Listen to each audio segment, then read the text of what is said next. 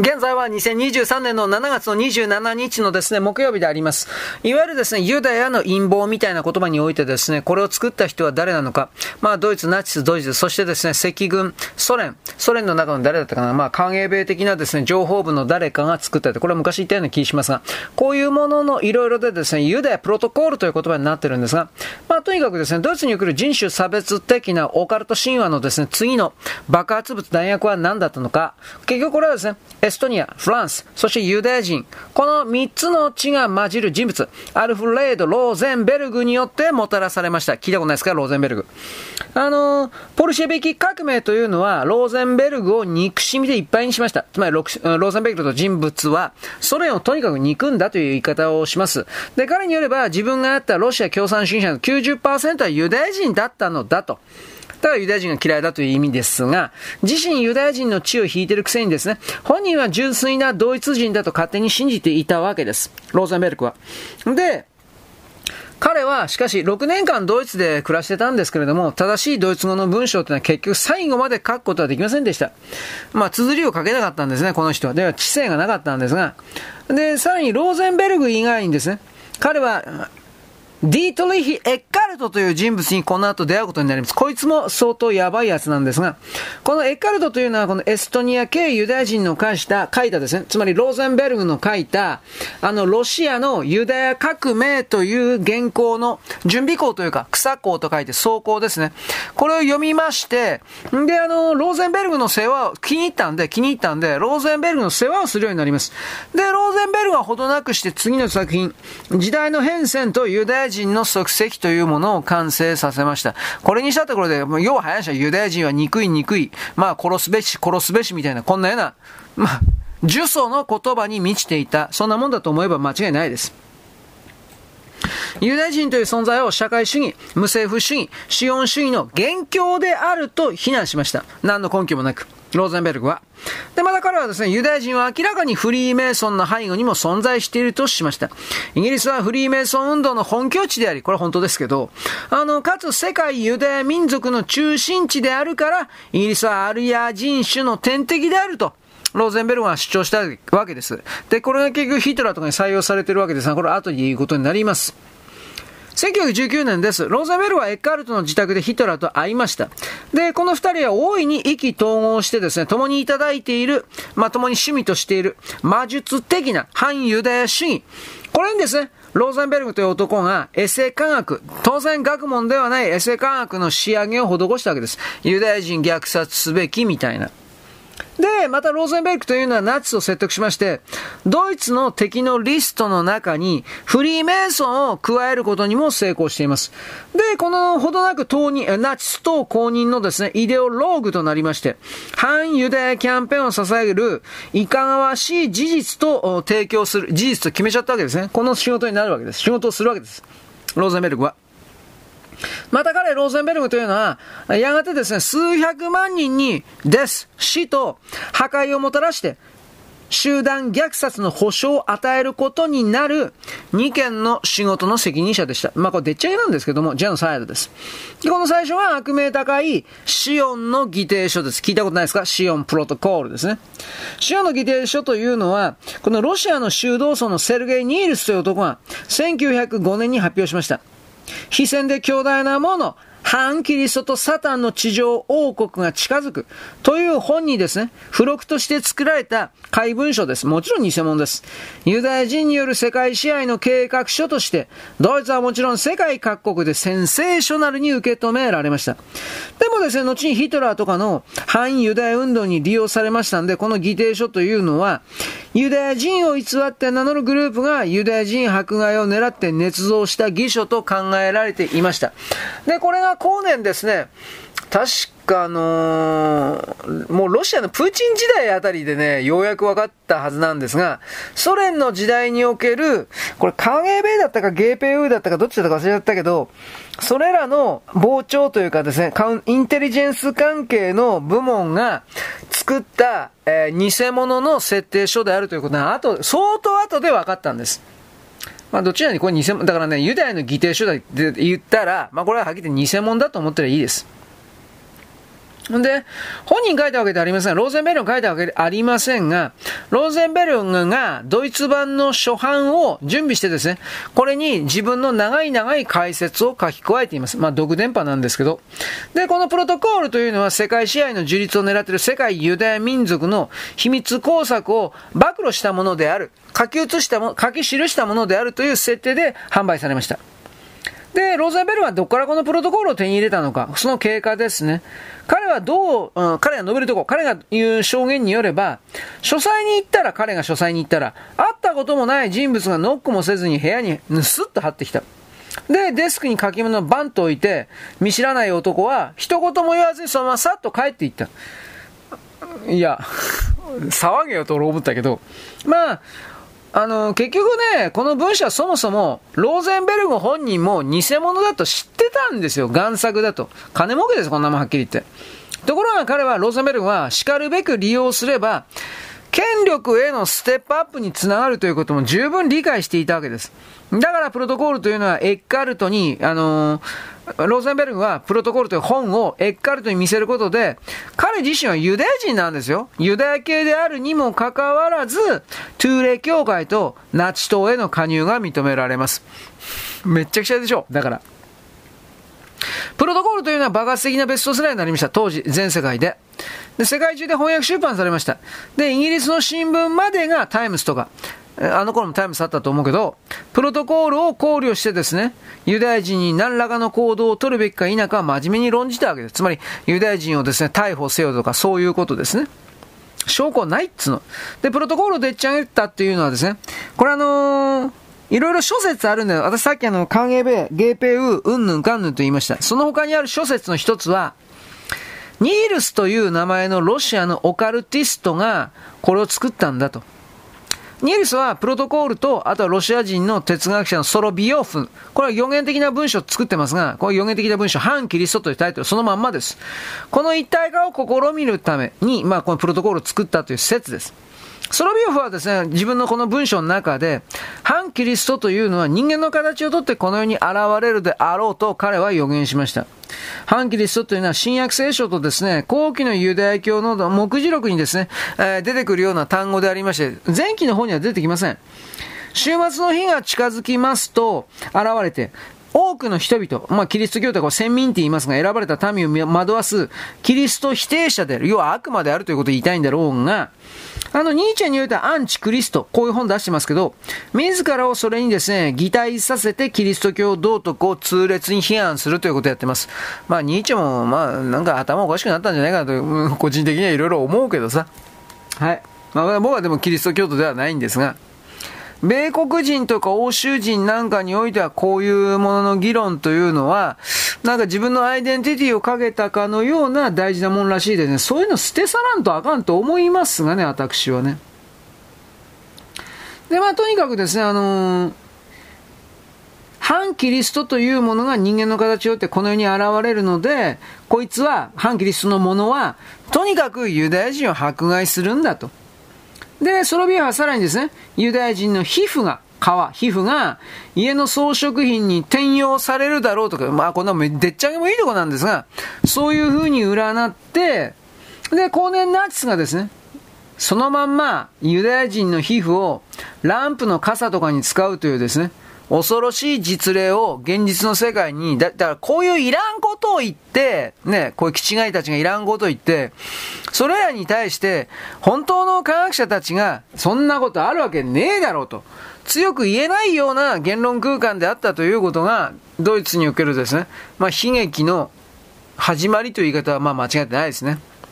人類はこれらの名門の土人を再び繰り返す可能性があります。だから我々は学問的に、えー、当時にせよ今にせよ正しいというふうな明らかに呪文的なまじない的なそれをあらゆる形で構造、システム構造を分析、解体してですね、それらのまやかしを暴かなければならないのです。よろしく。ごきげんよう。現在は2023年の7月の27日の木曜日です。あの、シオンの議定書というもの、プロトコールというものをでっち上げたとされる、あの、ソロビオフ、ロシア人、でも言いながら、でもユダヤ人というか、まあ、わかんないけど、まあ、とりあえずですね、この人の話をしてるんですが、彼がプロトコールというものの設定のもとに、えー、めっちゃくちゃなことを書いた。ここまでいいですか？そ、それ問題は、ナチスがそれを事実だと勝手に決めて、ユダヤ人の虐殺であるとか、ユダヤ人のですね、えー、皮膚をランプのシェードにするであるとか、もう人間のやることではないようなことをやったということ。まあ、とにかくソロビヨフというのは、反キリストという存在が権力を握る年は1921年だと予言したわけです。これ重要な年月で、この年というのは、くしくもヒトラーがですね、ナチスト、ナチ党の指導者になった年なんです。で、ソロビヨフはまた反キリストがですね、権力が握るようになるっていうのは33歳の時なのだと予言しました。これもですね、そう、当時のヒトラーの年齢と同じなんですね。もう大変なことです。で、あの、プロトコールをですね、ドイツに紹介しまして、で、ローゼンベルグがそのどうしたかというと、自分が自ら機械な書物、20世紀の神話というタイトルの本を執筆します。これはですね、我が闘争に次ぐナチスのバイブルの本になります。ローゼンベルグによればですね、万物は神の一部であるのだと。魂は人間のままで神と一体になるのだと言います。つまりこの辺の概念を覚えておいてほしいんですが、これが、いわゆるカバールディープステート的な人たちが自分がもう神の化身とか天使だではなく自分自身が神なのだというふうに、まあ、理論づけるような基礎の方に隠れている考え方です。だから全部ナチスのこのあたりの考えが、現代でディープステートカバールところに行っていたり、あとはウクライナの中のアゾフ連隊的なところに行っていたり、世界中に隠れているという言い方です。人種というのは、神が考えたことなのだと。人種というのは、魂というものが外側に、えー、なんだろうね、ちょっとだけチェンジした形の外部形態なんだと。こう、人間がコートをまとうようにね。これ、この秘密の革新からはですね、いわゆる人種特性と人種文化というものが発展するんだと。アリア人にとって、誠の真の宗教体験というのは常に時空を超えている。非因果的である。つまりそれというのは非物質的、非歴史的、非合理的なものである。これ何言いたいかというと、アリア人、ドイツ人は何考えても正しい、何やっても正しいということを最終的に言いたいんですよ。どうしてもそうなります。で、ドイツ人のための真の宗教というのは、ブラッド、血の宗教であると説きます。キリスト教はユダヤ的でありますから、ドイツ民族には似つかわしないと結論付ける。もちろんヒトラーというのは、ローゼンベルグの反ユダヤ主義さえも上回る反ユダヤ主義者という結果からすればそうです。行動からすれば。で、ある時ヒトラーというのは、ドイツ人のですね、ダン・ツィヒ、市長のですね、ラウシュニングに、ユダヤ人というのは人間以下の生き物であるばかりか、文字通り悪魔の子孫なのだと言ってるわけです。ヒトラーはこのように言いました。ユダヤ人は反人間であり別の神の非造物である。彼らは人類の別ルートから生じたのかもしれない。ユダヤ人が獣だ獣だというのではない。アニマルではない。むしろ我々アーリア人よりもはるかに獣から進んでいる。彼らは自然を超え、自然とは異質な生き物なんだ。要は宇宙人的なもんだと言いたいわけですね。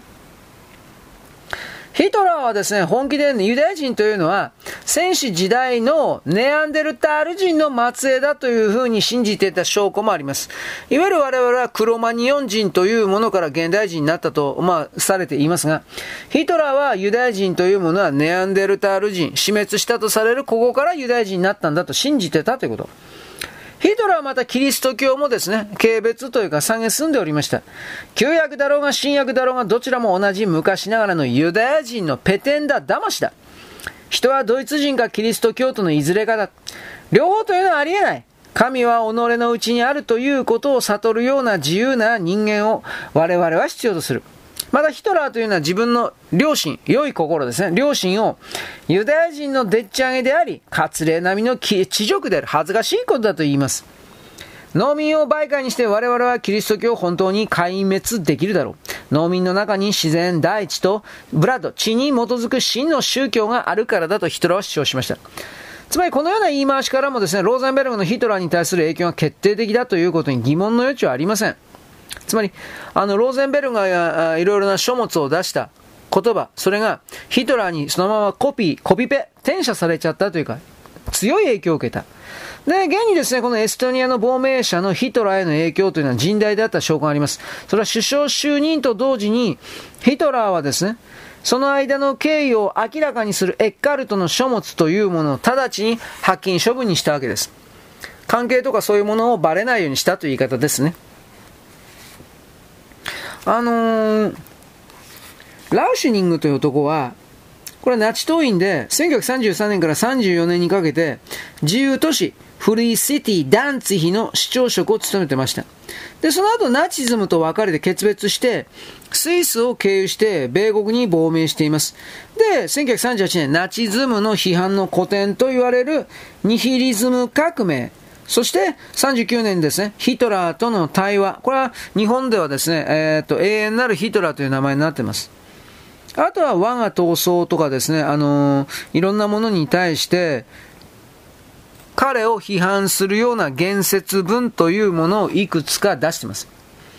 あのー、ラウシュニングに関しては割と知ってる人が多いんじゃないかなと思うんですけどね、ナチス的なものをちょっと調べる人においては。当時のドイツの中で100%何でもかんでもナチス最高って言っていたわけではありません。アンチヒトラーはもちろんいました。それらがだんだんとですね、殺されたり、あとは逃げざるを得なくなったりしたというか、そういうもんであります。では、この、ヒトラーというものを突き動かしていった思想及び行動の背景、土台、基礎、バックボーンは何だったのか複数ありますが、その中にトゥーレ協会というものがあるのは間違いありません。どう考えたって。では、トゥーレ、トゥーレ協会というのは、トゥーレって何か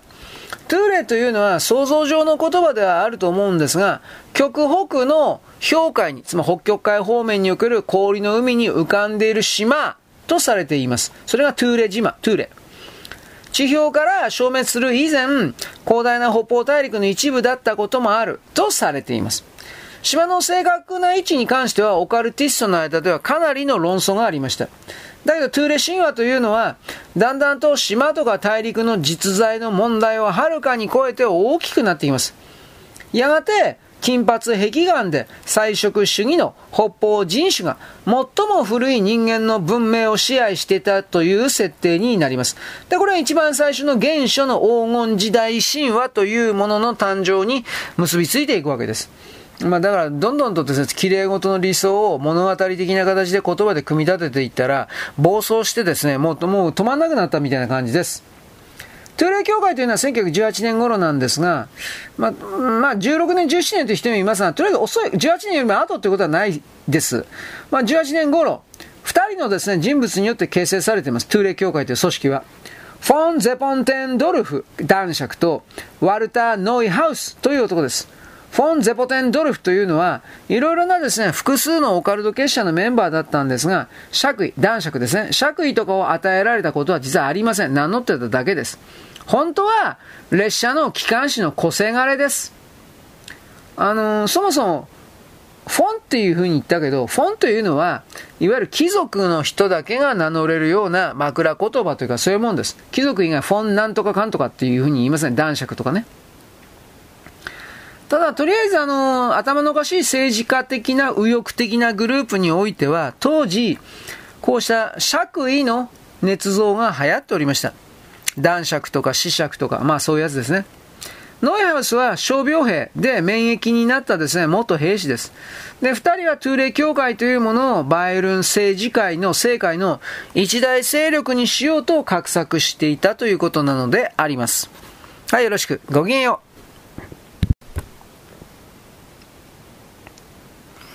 現在は2023年の7月の27日のですね、えー、と、木曜日であります。あの、トゥーレ協会のことを言っております。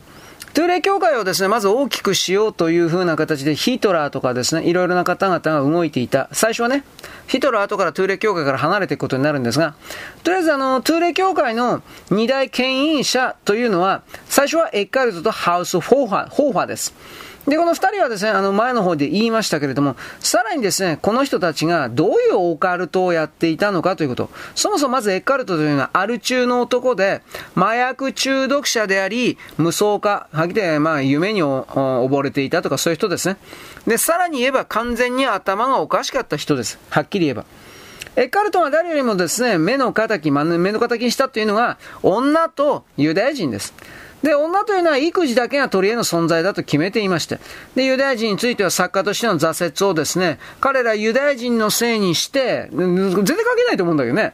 で、自分の作品をユダヤ人が陰謀で潰したんだと勝手に考えてました。で、そこで反ユダヤ主義のチラシの新聞、善良なドイツ人に当ててという新聞を出してですね、その中で自分の様々な人種差別的なオカルト的な妄想をですね、ずっと書いてました。エカルトは世界は悪だと言います。すべての存在は物質界にあるけれど、それは幻影幻なのだと。だけど物質の優位というのは人間によって克服されなければない、その必要があるんだと。で、その唯一の手段がです、死だと。で、エカルトによればですね、イエスはこれを信じていたから死んだんだと。めっちゃ下ですね。で、イエスのメッセージというのは、セント・パウロ、そしてその他のキリスト教徒によって歪められたんだと。無論、キリスト教の最大の敵というのはユダヤ人だと。誠の真の宗教を理解するだけの精神性を持つのは全世界に言ってドイツ人だけなんだと。で、エッカルトというのは人生の大半を精神病院で送りまして、で、そこで他の人間だったら決して作らんような自作の劇も上演しています。新しい異教儀式とか悪魔的な。で、ゲルマン神話とか聖杯物語のシーンをですね、劇化した、劇にしたもんです、劇化。で、彼とかですね、患者の仲間が施設で上演した芝居に、いわゆる運命の槍、えー、これに関係するものもありました。エッカルトのですね、えー、主な妄念というのは妄想というのはとにかく反ユダヤ神、アーリア的なキリスト教及びイスラムの歴史です。自分はですね、9世紀のイスラム教のスペインの黒魔術師の生まれ、生まれ変わりだと、まあ、勝手に信じてました。トゥーレ教会に加わったエッカルトというのは、この組織を全ドイツ人はアトランティス人の末裔と信じる変わり者の一団からですね、悪魔崇拝と黒魔術を行っていく邪悪な結社に変身させてしまいました。余計なことすんなって話です。これがヒトラに乗り移ったんですよ。で、ヒトラーもトゥーレ教会のメンバーとなります。で、間もなくですね、エッカルトと極めて親しくなるわけで、気違いと親しくなるわけです。で、あのレイプだとか、サディズムだとか、あと瞳ごく、人間殺し火にくべるとか、瞳ごくも含めるですね、おぞましい儀式にですね、ヒトラーを導くというのも、まあ、狂ったエッカルトです。で、この最後にしかしですね、アルコールの毒、麻薬の毒、この両方に染まりすぎたエッカルトというのは、ヒトラーと知り合ってしばらくしてなんですが、死にます。まあ、まあ、薬のやりすぎですね、この動画を見たって。で、死の直前はエッカルトはこれを遺言します。ヒトラーに従え、彼がダンスを踊るが、指令を出すのはこの私エッカルトと。彼にはヒトラーには、彼ら、つまりは幽霊世界との更新方法を教えておいた。教えておいた。私が死んでも私を悼む必要はない。私はどのドイツ人よりも歴史に影響を及ぼすことになろうと言った。エッカルトは彼らっていうのはですね、いわゆる心霊界の魔術の達人たち、影の棟梁たち、まあ彼はそのそのように勝手に言っていたんですが、このことであります。エッカルトは、ヒトラーに様々なレベルの黒魔術の秘宝を教えます。会の棟梁たちにコンタクトする方法だけではなくて、まあ、例のお告げに触れる方法も教えました。いわゆるイタコみたいなもんですね。そんなもんが本当にできたかどうかちょっとわかんないけど。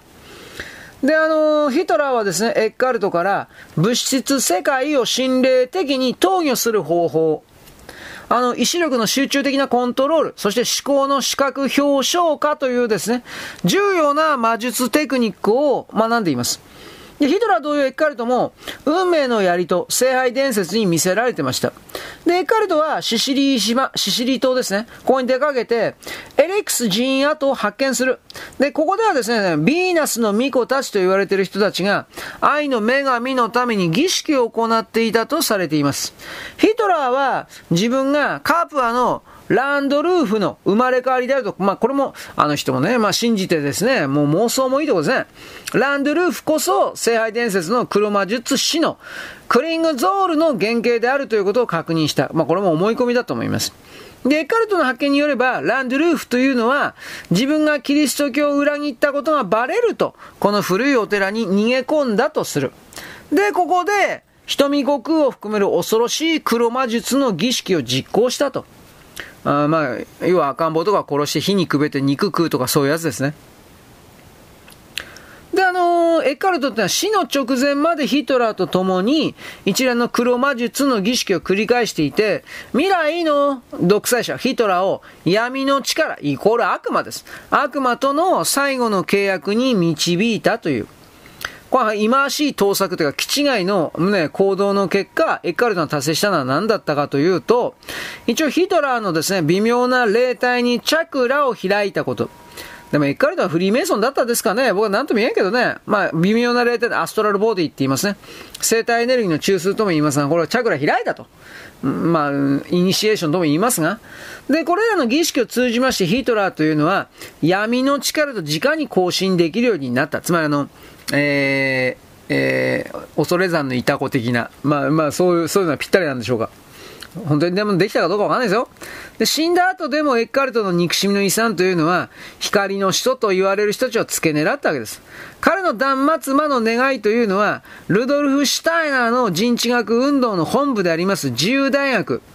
ゲーテ・アヌムが、この創設者と共に灰に帰すべし、燃えてなくなってしま、え、なくなってしまえということ。まあ、要は、ルドルフ・シュタイナーの才能であるとか能力に強い嫉妬を感じていたという言い方も言えるんじゃないですかね。20世紀有数の危険な黒魔術師のエッカルトというのは、いわゆる結出した白魔術師、ホワイトマジシャンのシュタイナーを激しく増走し、呪詛してました。増してました。シュタイナーって何なのか。この人は、1861年から1925年まで生きた人です。ドイツの神秘学者です。ゲーテの研究家からスタートしている。少年期から天性の超能力、投資能力を持っていて、30代まではですね、正統派のアカデミックな哲学の研究者として知られてたんですが、40歳になった時ににわかに変身しまして、超感覚認識の道を伝えるための見えないものの科学者として、自分の誠の姿を明らかにする。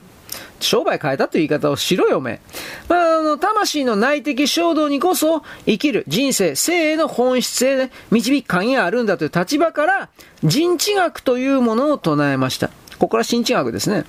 人知学協会の設立、神秘劇の上演、